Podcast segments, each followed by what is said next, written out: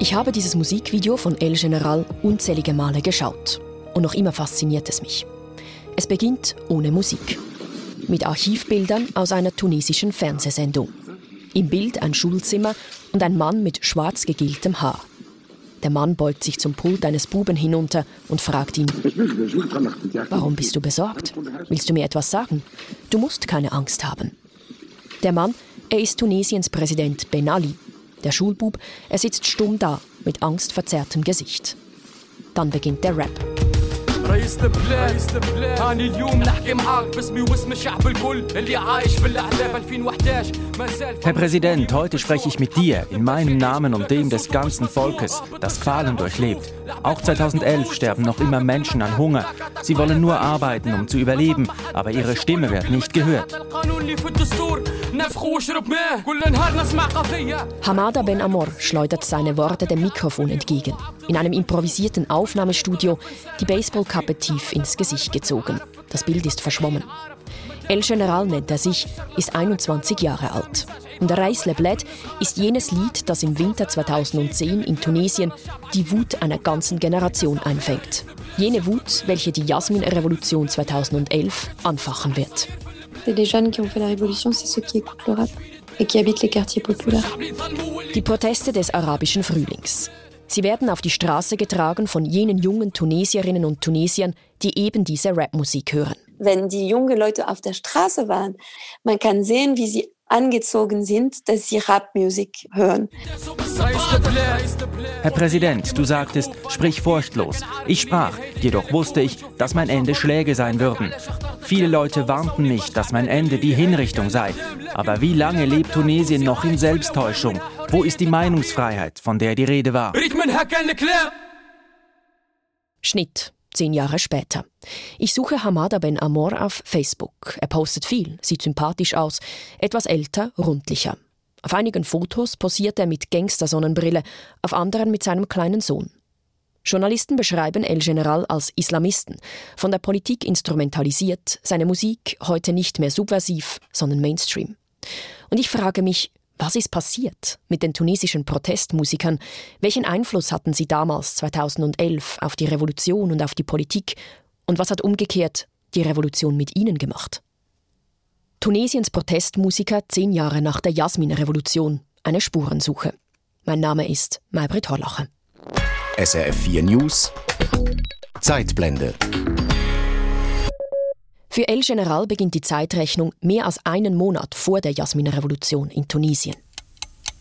Am 7. November 2010 veröffentlicht Hamada Ben Amor sein Lied. Ganz bewusst am Nationalfeiertag, an dem Ben Ali seine Macht feiert. Wir haben die ganze Revolution auf Facebook gefolgt und eine der beeindruckenden Videos, die wir gesehen haben, war dieses Video von El General. Das sagt die französisch-tunesische Filmemacherin Hind Medeb. Sie hat mehrere Filme über die Rap-Szene in Tunesien gedreht. Auch Sarah Mersch wird schnell auf das Rap-Lied aufmerksam. Die Journalistin arbeitet damals im Winter 2010 bereits in Tunis. Es ist ja Anfang November veröffentlicht worden, Anfang November 2010, anlässlich des äh, Jahrestags der Machtübernahme von Ben Ali 87 und hat dann relativ schnell einen großen Erfolg gehabt tatsächlich auf Facebook. Also das war für viele überraschend, weil es ein ja doch sehr kritisches Lied und sehr, also sehr explizit kritisch gegenüber dem Staatspräsidenten war. Und das hat dann schnell sehr, sehr hohe Wellen geschlagen. Und was war so die Reaktion? So, uh, das ist mutig oder vielleicht auch ein bisschen dumm? Ähm, ja, beides. Also ich glaube, viele waren tatsächlich überrascht, wie explizit dieses Lied ist und dass sich eben jemand traut, das so in der Öffentlichkeit auch einem großen Publikum quasi bereitzustellen. Und gleichzeitig hat es natürlich enorme Kreise gezogen, weil es das ausgedrückt hat, was sehr, sehr viele Tunesierinnen und Tunesier damals, äh, wovon sie überzeugt waren, also ihre, ihre Stimmung gut ausgedrückt hatte, gerade die, die Stimmung unter vielen jungen Tunesiern damals. Aber natürlich war auch Überraschung da, also wie sich jemand traut, äh, sowas das, das öffentlich zu sagen. Das haben sich viele gedacht, oh je, ob das gut geht, ob der nicht ganz schnell im Gefängnis landet oder Konsequenzen zu spüren bekommt. Ich merke, Um den Rap-Song von El General zu begreifen, muss ich zuerst verstehen, wie es war, zu Zeiten Ben Alis in Tunesien zu leben, Musik zu machen, jung zu sein. Sie haben gestohlen und das Land geraubt. Ohne dass ich sie benenne, weißt du, wer diese Leute sind. Viel Geld sollte in Projekte und Infrastruktur fließen, in Schulen und Krankenhäuser. Aber die Hundesöhne füllten sich die Bäuche mit dem Geld des Volkes. Also es kamen da mehrere Faktoren zusammen. Die Arbeitslosigkeit war eine davon, vor allem die Arbeitslosigkeit von jungen Hochschulabgängerinnen und Abgängern. Denn in Tunesien war es so, dass Bildung lange ein, ein Garant im Prinzip für wirtschaftlichen Aufstieg war. Das heißt, es gingen immer mehr Leute in die Universitäten, haben dann aber irgendwann in den 2000er Jahren damit keine Stellen mehr gefunden. Da entwickelte sich so eine gewisse Frustration, weil diese Möglichkeit des sozialen Aufstiegs damit, die in der, in der Elterngeneration noch funktioniert hatte im Prinzip, nicht mehr möglich war und man eben auch mit einem Studium auf einmal keine Stelle mehr gefunden hat. El Generals Biografie bildet genau das ab. Er stammt aus einer Familie, die in Tunesien als Mittelklasse gilt, ist selber Student.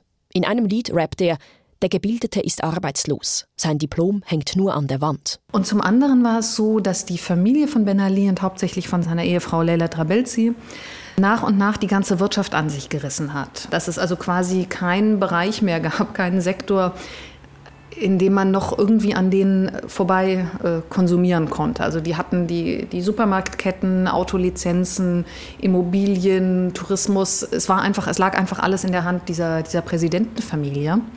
Das heißt, selbst wenn jemand ein eigenes Unternehmen lancieren wollte oder so, dann ging das nicht ohne die Erlaubnis des Präsidentenclans im Prinzip. Gleichzeitig war es so, dass Tunesien ja lange auf dem Papier sehr, sehr gute wirtschaftliche Indikatoren hatte. Also wenn man sich die ganzen Berichte der internationalen Finanzorganisationen aus dieser Zeit anschaut, dann sind die alle sehr positiv. Das Problem ist, dass dieser Reichtum, der auf dem Papier existierte, nicht bei dem Großteil der Bevölkerung ankam, sondern eben in der Hand von sehr wenigen Personen konzentriert war. Sie stahlen, raubten, entführten und gaben ihre Posten nicht auf. Wenn die Lage gerecht wäre, würde ich heute nicht sprechen. Politische Musik ist auch in Tunesien natürlich nicht nur Rap. Da ist der Einfluss der linken Protestmusiker der 60er Jahre, der Rai-Musik aus Algerien, der Amazigh-Musik des Reggaes. Warum also dieser Fokus während der Jasmin-Revolution auf Hip-Hop? Ein wichtiger Faktor, Rap ist einfach herzustellen. Es braucht wenig Equipment. Und in Tunesien haben die Sprechgesänge noch eine weitere Verbindung in die Jugendszene, die Fußballfans. Ça a commencé dans les stades de foot. Donc les slogans, les slogans, souvent aussi, ça venait des morceaux de rap. Also Fußball war einerseits natürlich zu dieser Zeit so eine der wenigen Möglichkeiten, sich irgendwie ein bisschen abzulenken, die der Bevölkerung blieben. Ne? Also weil es kulturell tat sich beispielsweise einfach wenig. Fußball war eine Massenveranstaltung, das hat immer gut funktioniert. Gleichzeitig hat sich dort in diesem Fußballmilieu natürlich auch ein, ein sehr systemkritisches Bewusstsein irgendwo herausgebildet weil die Polizei die Fußballfans gerade in den 2000er Jahren eben oft verprügelt, diese gegängelt, auch provoziert hat. Diese Polizeigewalt führte zu einem politischen Bewusstsein bei den Fußballfans. Und die Fußballslogans dienten als Inspiration für Rap-Songs. Es sind Lieder, die unter Ben Ali kaum veröffentlicht werden können über ein Musiklabel ausgeschlossen. Radio und Fernsehen würden sie niemals spielen. Und auch YouTube etwa ist immer mal wieder gesperrt, die Songs werden gelöscht. Es gibt einige kommerzielle Rapper in Tunesien, aber die Subversiven, sie bleiben anonym, sagt Hind Medeb. Und da war so ein Rap Underground in der Zeit Ben Ali, der total, comment on dit, caché, versteckt. Ja, der ja. total, mhm. also diese Szene war total versteckt. Die, diese Szene existierte, da waren Lieder, auch Lieder, die die Leute kannten, aber man wusste nicht, äh, wer es äh, hat gesungen. Und manchmal die Polizei hat auch versucht zu finden, wer hat gesungen, weil es gab zum Beispiel Lieder, die so bekannt wurden, dass sie äh, sehr, sehr viele Views auf YouTube hatten. Und das hat Ben Ali nicht gemocht. Ich verlasse mein Quartier nicht mehr. Die Leute sitzen in einem Gefängnis unter offenem Himmel und die Regierung hat die Schlüssel zur Zelle. Wo ist die Freiheit? Wo ist die Demokratie? Dieses Lied veröffentlicht der Rapper Ferid El Extranjero im spanischen Exil. Und es kann zu Zeiten Ben Alis eben nur aus dem Exil in Spanien veröffentlicht werden. Ich verstehe allmählich, was El General im November 2010 macht, ist gewagt und außergewöhnlich. Herr Präsident, dein Volk stirbt. Viele Leute essen aus Mülltonnen. Da siehst du, was sich im Land tut. Elend überall und die Leute wissen nicht, wo sie schlafen sollen. Hier spreche ich im Namen des tyrannisierten Volkes, welches mit Füßen getreten wird. Am 17. Dezember 2010, über einen Monat nachdem El General Reis Leblet veröffentlicht hat, ist die Stunde Null des arabischen Frühlings. In Sidi Bouzid, einer Kleinstadt mitten in Tunesien, übergießt sich ein junger Gemüsehändler mit Benzin und geht in Flammen auf. Von den Behörden schikaniert, verzweifelt, zutiefst gedemütigt. Noch am selben Tag gehen die Leute in der Kleinstadt auf die Straße und bald weiten sich die Proteste im ganzen Land aus. Die jüngsten Bilder, die aus Tunesien gesendet wurden, sind diese Fotos. Sie zeigen ein Land im Ausnahmezustand. Im Zentrum von Tunis sind heute Morgen Soldaten aufmarschiert. Panzer besetzen laut Augenzeugen strategisch wichtige Punkte. Bilder davon gibt es nicht. Die tunesische Zensur behindert die Medienarbeit. Degage, hau ab, Ben Ali, skandieren die Leute. Musik dagegen ist an den Protesten zu dieser Zeit kaum zu hören. Konzerte auf Plätzen und Straßen wie später in Ägypten gibt es in Tunesien keine. Die Protestsongs, sie verbreiten sich ausschließlich online. Es gab jetzt in dieser unmittelbaren Phase des Umbruchs keine öffentlichen Konzerte, sondern der Song von El General, der verbreitete sich über Facebook. Alles andere war damals gesperrt. Also alle anderen Video-Sharing-Plattformen wie YouTube oder so waren nicht zugänglich. Was lief tatsächlich über das Internet? Es gab in so einer relativ kleinen, überschaubaren Szene schon vereinzelt Konzerte oder den Versuch, äh, Konzerte zu veranstalten. Denn für Konzerte brauchte man ja auch immer eine, eine Genehmigung, die wurde oft nicht erteilt. In dieser angespannten Atmosphäre legt El General nach. Er veröffentlicht Tunis Bledna, Tunesien, unser Land. Der Krieg hat begonnen. Noch erblicke ich Ungerechtigkeit. Noch gießt der Staat dem Volk Gift in den Becher. Lange genug haben wir geschwiegen. Unser Schweigen brachte nichts. Tunesien ist aufgewacht. Nun greift das Regime durch. Anfang Januar 2011 stehen Dutzende Polizisten vor dem Haus von El Generals Eltern. Er wurde am 4. Januar mit anderen Leuten verhaftet im Innenminister Avenue Bourguiba. Und er hat äh, vier Tage, vier, fünf Tage dort verbracht. Und dann, das war die große Debandade, dann, dann haben sie die Leute gefreit, weil, weil dann, dann, dann, hatten sie viel zu viel, zu viel zu tun mit der Straße. Und dann, also ich glaube, er wurde befreit am 11. und am 14. Ben Ali war nicht mehr da. Am 14. Januar 2011 kapituliert Tunesiens Präsident Ben Ali, nicht einmal einen Monat nach Beginn der Proteste. C'est très clairement un moment historique après 23 années de pouvoir. C'est officiel. Ben Ali a quitté le pays, a quitté le pouvoir en Tunisie.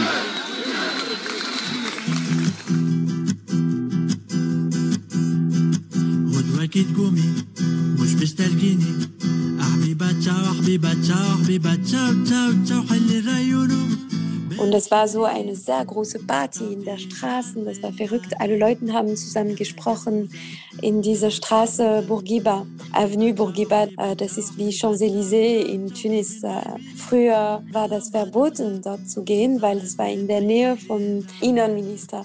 Also diese Avenue Bourguiba, da war der Innenminister und die Leute weil sie wussten, es gab viel Polizei im, im Zentrum. Niemand ist auf diese Straße gegangen. Und nach der Fall der Diktator, das, das war so schön zu sehen, die ganzen Leute, die hatten diese sehr schöne Straße verloren. Da haben sie für das erste Mal so auf dieser Straße gefeiert.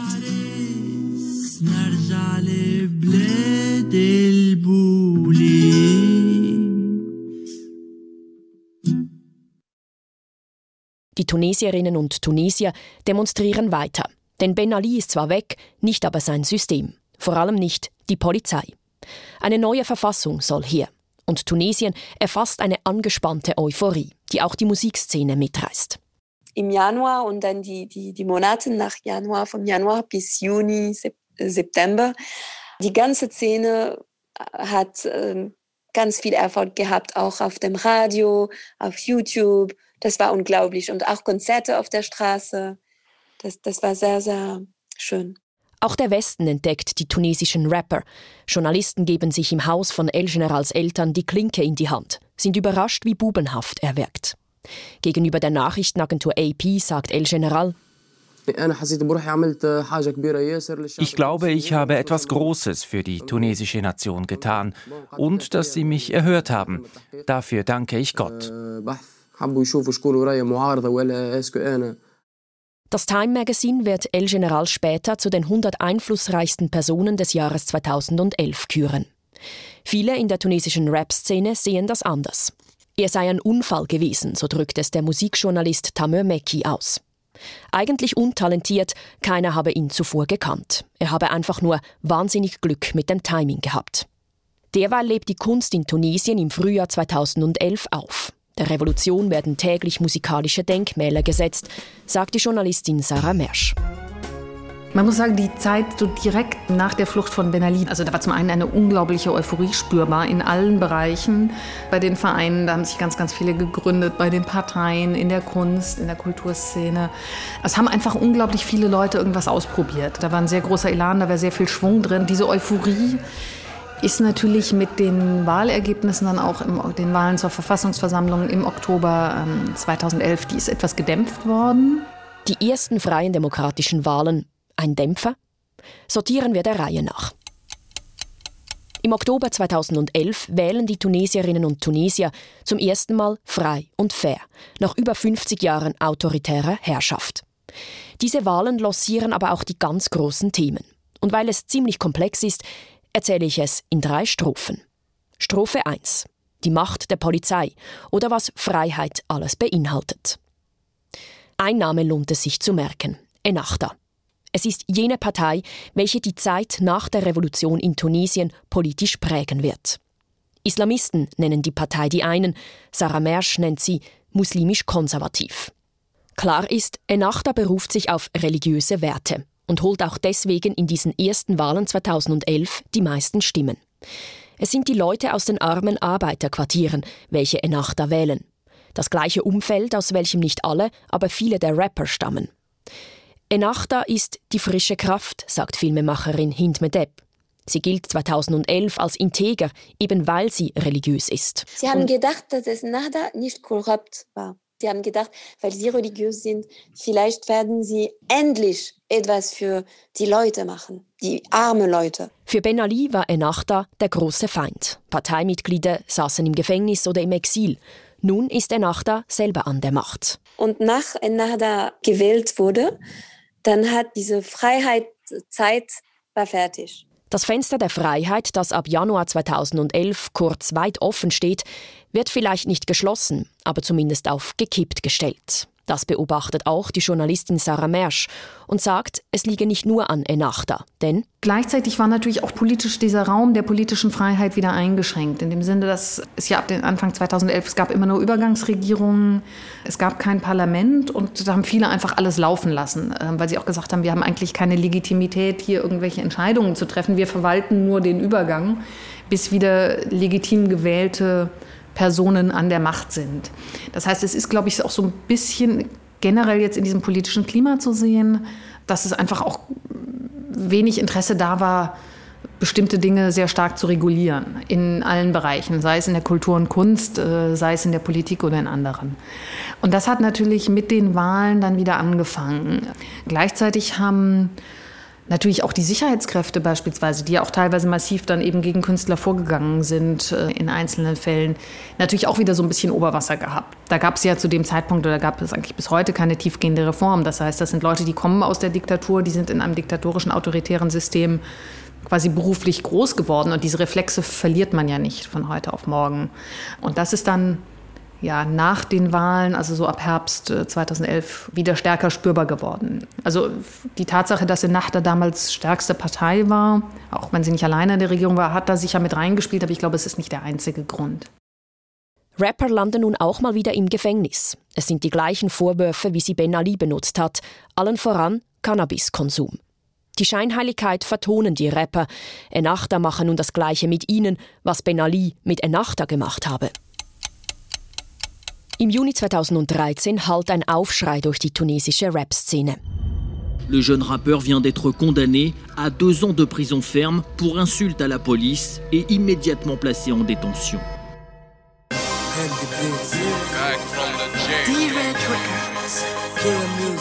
Erstmals wird im neuen demokratischen Tunesien ein Rapper verurteilt, allein wegen eines Songtextes. Policia Kleb, die Polizei sind Hunde, heißt das Lied. Der Text eine einzige Schimpftirade auf die Beamten. Veldel Gans nennt sich der junge Rapper. Filmemacherin Hind Medeb hat ihn vor und während des Gerichtsprozesses begleitet. In zwei Jahren war er fast ein Jahr und sieben Monaten im Gefängnis. Und jedes Mal, dass er rausgekommen ist, ist er wieder im Gefängnis genommen. Immer wegen Cannabiskonsum oder anderen kleinen Delikten. Doch nun im Sommer 2013 allein wegen seines Liedtextes.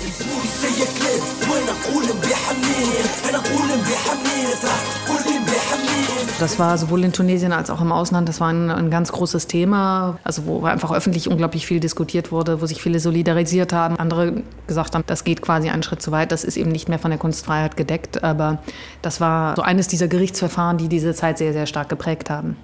Wie viel darf Kunst? Dass diese Frage überhaupt diskutiert werde, sei ja genau der Unterschied zur Diktatur unter Ben Ali, sagt Sarah Mersch. Es ist heute viel, viel mehr möglich als unter Ben Ali. Natürlich gibt es da in Teilen der Gesellschaft und auch in Teilen der Justiz und in Teilen des Sicherheitsapparates vor allem nach wie vor sehr autoritäre Reflexe, würde ich mal sagen. Das sind Bereiche, die bis heute nicht tiefgehend reformiert wurden.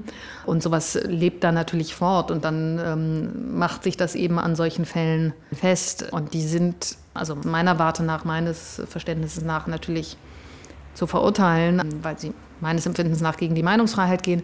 Andererseits können wir nicht mehr heute von so einer generalisierten strukturellen Zensur sprechen, wie sie noch unter Ben Ali der Fall war. Also wo einfach sowas äh, von Anfang an nicht möglich gewesen wird. Die ersten freien Wahlen im Herbst 2011 lancierten noch ein weiteres Thema.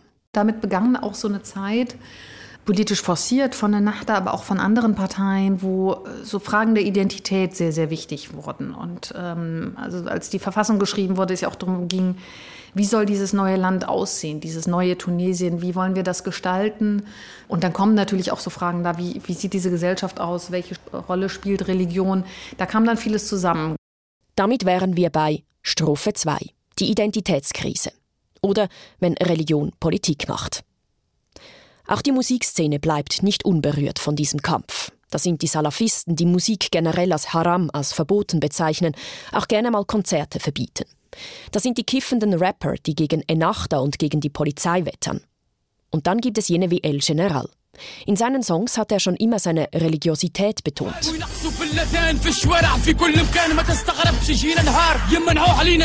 Sie mögen es, den Gebetshof leiser zu machen in den Straßen und überall sonst. Wundere dich nicht, wenn ein Tag kommt, an dem sie den Islam verbieten. Der Islam ist zur Schande geworden, altmodisch und unerwünscht. Das ist, was das Zeitalter des Unglaubens gebracht hat. Eines seiner Lieder, Allahu Akbar heißt es, ist klar antisemitisch. Von den Juden als Herren und Arabern als Knechten singt er, von einer Armee von Muslimen, die für die Befreiung kämpfen müsse. Ich lese mich durch Stapel von Artikeln, Interviews und Studien und weiß noch immer nicht, ist El General nun ein Islamist? Also will er Tunesien zu einem islamischen Staat umbauen? Oder nutzt er Religion einfach, um seine Rapper-Identität zu schärfen, wie es eine Studie, die sich intensiv mit seinen Texten auseinandersetzt, nahelegt? Für Hind Mendeb ist die Antwort klar. Er will den politischen Islam. Weil er hat äh, Nahda geschützt und er hat für Nahda gesungen.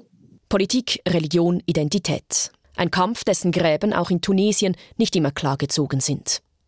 Nehmen wir den bekannten tunesischen Rapper Emino. Er kommt aus der gleichen Szene von Rappern wie der verurteilte Veldel Gans, die sich schon gegen Ben Ali stemmten und nach 2011 gegen die Polizei und Ennahda. Emino war total witzig und seine Musik war sehr, sehr gut und er war auch sehr berühmt und sehr geliebt. Und er hat Alkohol getrunken, er hatte viele Freundinnen, er hat American Rap geliebt. Im März 2015 schließt sich eben dieser Emino der Terrormiliz IS an und reist nach Syrien. Das war für viele auf jeden Fall ein Schock und auch viele seiner Weggefährten und seiner Freunde, die nicht wussten, wie sie damit umgehen sollen, weil es sie einfach auch überrascht hat. Aber das ist etwas, was, wenn man sich so ein bisschen die Biografien anguckt, soweit man das äh, beurteilen kann und soweit man die kennt, von hauptsächlich jungen Männern, die es ja sind, die zum IS gegangen sind oder vorher noch zu Al-Qaida, dass bei vielen diese Radikalisierung eben sehr, sehr schnell stattgefunden hat und dass äh, relativ schnell dieser Schalter um, umgelegt wurde. Also dass es dann nicht so war, dass jemand seit Jahren irgendwie sehr tief religiös war und sich intensiv damit auseinandergesetzt hat und dass es einer im engeren Sinne religiösen Überzeugung tut, sondern vielleicht einer Suche nach Halt oder der Möglichkeit, sich in einer äh, gewalttätigen und für uns unverständlichen Form äh, sich irgendwie selbst zu verwirklichen oder da irgendwo Struktur zu finden in solchen radikalen Strukturen. Das ist leider immer wieder gekommen. Also sein Fall hat enorme Aufmerksamkeit bekommen damals, aber es ist leider keine Ausnahme. Wie andere auch ist Emino wenig später in Syrien vermutlich gestorben. Er ist nicht mit ISIS gegangen, weil er ein schlechter Junge war. Er hatte wirklich diese großen Träume. Aber dann, er war so enttäuscht von der Revolution und er hat so viel in der Revolution geglaubt, dass wenn nach der Enttäuschung hat er entschieden, mit Daesh zu gehen, weil er hat gedacht, dass vielleicht diese ganze Illusion der Revolution das war so enttäuschend für, für ihn, dass mit seiner Romantikvorstellung der Welt, dass vielleicht mit Dash sie werden etwas in dieser Gesellschaft wirklich äh, changer, äh, verändern. Ja. Tunesien habe eine lange Geschichte der Radikalisierungen, die bis in die 80er, 90er Jahre zurückreiche, sagt Sarah Mersch. Nach der Revolution 2011 hätten viele Faktoren mit reingespielt. Häftlinge, die im Gefängnis radikalisiert werden, die Geheimdienste, die 2011 aufgelöst werden, was es wiederum den Islamisten sehr viel leichter macht, junge Männer wie Emino zu rekrutieren. Und dann kommt natürlich sowas dazu, dass, also man muss ja auch sagen, dass eine, eine Diktatur sehr klare Regeln und einen sehr klaren Rahmen gesetzt hat. Und der ist natürlich weggefallen 2011. Und dass dann Einzelne bei einer Orientierungssuche irgendwie äh, eben auch in leicht für ja, extremistische Strukturen zu haben sind, mag auch sicher einer der Aspekte sein. Genauso wie wirtschaftliche Gründe in Teilen eine Rolle spielen, auch nicht immer. Also es gibt auch Leute aus sehr gut situierten Haushalten, die auf einmal sich radikalisiert haben und ins Ausland gegangen sind. Aber da kommen sehr, sehr viele Faktoren zusammen. Radikalisierung, Identitätskrise, der Kampf um Kunstfreiheit. Doch das allein wird dem postrevolutionären Tunesien nicht gerecht. Im Dezember 2015 erhält das Land quasi kollektiv den Friedensnobelpreis. Beziehungsweise jenes Quartett, das den demokratischen Übergang ermöglicht hat. Die feierliche Preisverleihung führt uns zu Strophe 3, wie Protestmusik kommerziell wird. Auf der Bühne in Oslo wird neben den vier Nobelpreisträgern auch die tunesische Stimme der Revolution angekündigt. Es ist nicht El General, es ist keiner der Rapper, keiner der Underground-Musikerinnen. Es ist die Singer-Songwriterin Emel Matluti.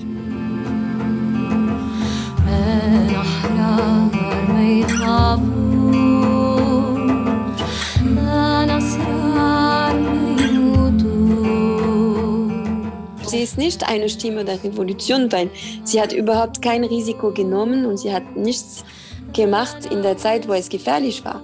Emel Matluti sei in Tunesien bekannt, sagt Filmemacherin Hind Medeb, aber nicht beliebt. Eben weil sie die Revolution 2011 kommerzialisiert, das Label Protestmusik vermarktet habe.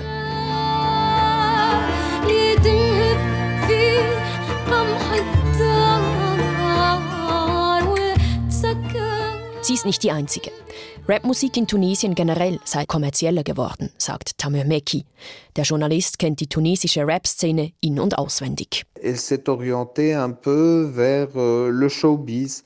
Kommerzialisierung, das heißt, viele Rapper schreiben zwar noch politische Texte, etwa über häusliche Gewalt, aber sie erhoffen sich eben auch, mit der Musik Geld zu verdienen. Den allerwenigsten gelingt es. Das liegt auch daran, dass Urheberrechte in Tunesien kaum geschützt sind. Musikpiraterie weit verbreitet ist, dass Musikequipment in Tunesien nicht selten teurer ist als in Europa. Ich bin am Schlusstakt dieser Sendung angekommen und der Frage, wo stehen die tunesischen Protestmusiker im Januar 2021, zehn Jahre nach der Jasmin-Revolution? Wie stark die Rapper die Revolution tatsächlich mit angestoßen haben, es ist kaum messbar. Klar ist, sie waren am Puls der Gesellschaft. Sie haben den Protesten einen Rhythmus gegeben, die Wut in Liedtexte übersetzt, häufig schon vor der eigentlichen Revolution. Viele der Gründe, die die Revolution ins Rollen brachten, sind in den letzten zehn Jahren nicht verschwunden. Seit einigen Monaten nehmen Proteste und Streiks wieder zu, sagt die Journalistin Sarah Mersch. Denn wirtschaftlich geht es Tunesien gar nicht gut. Wenn man sich die Zahlen anguckt, dann ist es tatsächlich in vielen Bereichen seit 2010, 11 schlechter geworden. Die Arbeitslosigkeit ist nicht gesunken, die ist konstant hoch, wobei auch da die Zahlen mit Vorsicht zu genießen sind, weil es einen sehr großen informellen Sektor gibt. Der tunesische Dinar hat ganz stark an Wert verloren im Vergleich zum Euro beispielsweise. Und da Tunesien in einigen Bereichen sehr stark vom Import abhängig ist, spüren das natürlich die Tunesierinnen und Tunesier ganz massiv. Also die Kaufkraft ist einfach massiv gesunken. Und weite Teile auch der Mittelschicht merken einfach sehr, sehr stark, dass sie den Gürtel enger schnallen müssen. Korruption ist verbreiteter und alltäglicher als noch unter Ben Ali. Und geblieben ist die Angst vor der Polizei. Es ist nicht mehr so, dass systematisch Demonstrationen aufgelöst werden mit Tränengas und Schlagstöcken, wie das noch am Anfang der Fall war. Aber im Alltag ist das natürlich ein Problem. Also diese Ablehnung des, des Sicherheitsapparates, die es ja unter Ben Ali schon gab, die zieht sich eigentlich so bis heute fort, weil auch der Staat in vielen anderen Bereichen nach wie vor eigentlich nicht präsent ist. Also was man nach 2010 oder was ich nach 2010, 11 ganz oft gehört habe, war, dass die Leute wissen, vom Staat sehen wir eigentlich nur die Polizei. Also oft sind die einzigen staatlichen Strukturen, die es in einem Dorf beispielsweise gibt, das ist die Polizeiwache. Abgesehen vielleicht noch von der Post und der Schule. Aber der Staat ist einfach nicht präsent. Und das hat sich in vielen, gerade ländlichen Regionen bis heute kaum geändert. Und da haben viele bis heute einfach, äh, also einerseits Angst und Vorbehalte der Polizei gegenüber, aber auch das Bild, dass äh, sie von der Polizei hauptsächlich gegängelt werden, von den Sicherheitskräften generell, dass sich da einfach wenig getan hat. Dieses Gefühl der Machtlosigkeit dem Staat gegenüber, das wird natürlich, natürlich aufrechterhalten und in Teilen noch verstärkt. Ein Lichtblick ist die Meinungsfreiheit. Künstlerinnen und Künstler in Tunesien sind heute viel freier als unter Ben Ali. Das bestätigen alle, mit denen ich gesprochen habe. Ich glaube, Tunesien ist das beste Land im Vergleich mit Ägypten, Marokko, Algerien. Das ist das beste Ort. Also es gibt sehr viele, zum Beispiel äh, Marokkaner, die nach Tunesien Flüchtling sind, zum Beispiel. Weil man kann diese Meinungsfreiheit in Tunesien jetzt finden, die man in andere arabische Länder in Region nicht finden kann. Der Mainstream-Rap hat profitiert in den letzten zehn Jahren. Er wurde liberalisiert, macht heute einen größeren Teil des Musikmarktes aus. Aber auch den Underground gibt es noch, den handgestrickten Rap, der irgendwo in einem Hinterzimmer in den armen Quartieren produziert wird. Ich glaube, dass die Polizei immer so schwierig ist, wenn man in diese Nachbarschaften lebt, wo die Leute arm sind und die Korruption, also wenn sie etwas brauchen, müssen sie immer bezahlen. Sie sind die Leute, die kein Geld haben, aber sie müssen immer zahlen für alles, um eine neue Identitätskarte zu haben, ein Passport. Und diese, diese Sachen existieren noch und die Probleme existieren noch. Und El General, wie sortiert er die letzten zehn Jahre? Ich hätte ihn dies gerne selber gefragt. Er hat sogar äußerst freundlich auf eine Interviewanfrage geantwortet. Zustande kam das Gespräch leider nicht. So bleibt nur die Interpretation von Ferne. Den Durchbruch hat El General musikalisch nicht geschafft. Sein Rap tönt heute eher brav. Er betont das Religiöse und hat einst mit Enachta angebandelt. Jedoch scheint er weder besonders politisch noch extremistisch und verkörpert in all dem Tunesien vielleicht gar nicht so schlecht. Sein Lied Reis le Bled mag heute nicht mehr der Protestsong der wütenden Jugend sein. Traurige Realität ist der Inhalt trotzdem für viele immer noch. Herr Präsident, dein Volk stirbt. Viele Leute essen aus Mülltonnen. Da siehst du, was sich im Land tut. Elend überall und die Leute wissen nicht, wo sie schlafen sollen. Das war die Zeitblende Geschichte im Fokus. Tunesiens Protestmusiker zehn Jahre nach der Jasmin-Revolution. Mit der Journalistin Sarah Mersch in Tunis und der Filmemacherin Hind Medeb. Mein Name ist Maybrit Hollacher.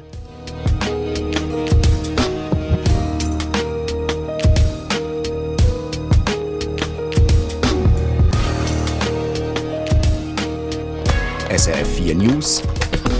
Zeitblende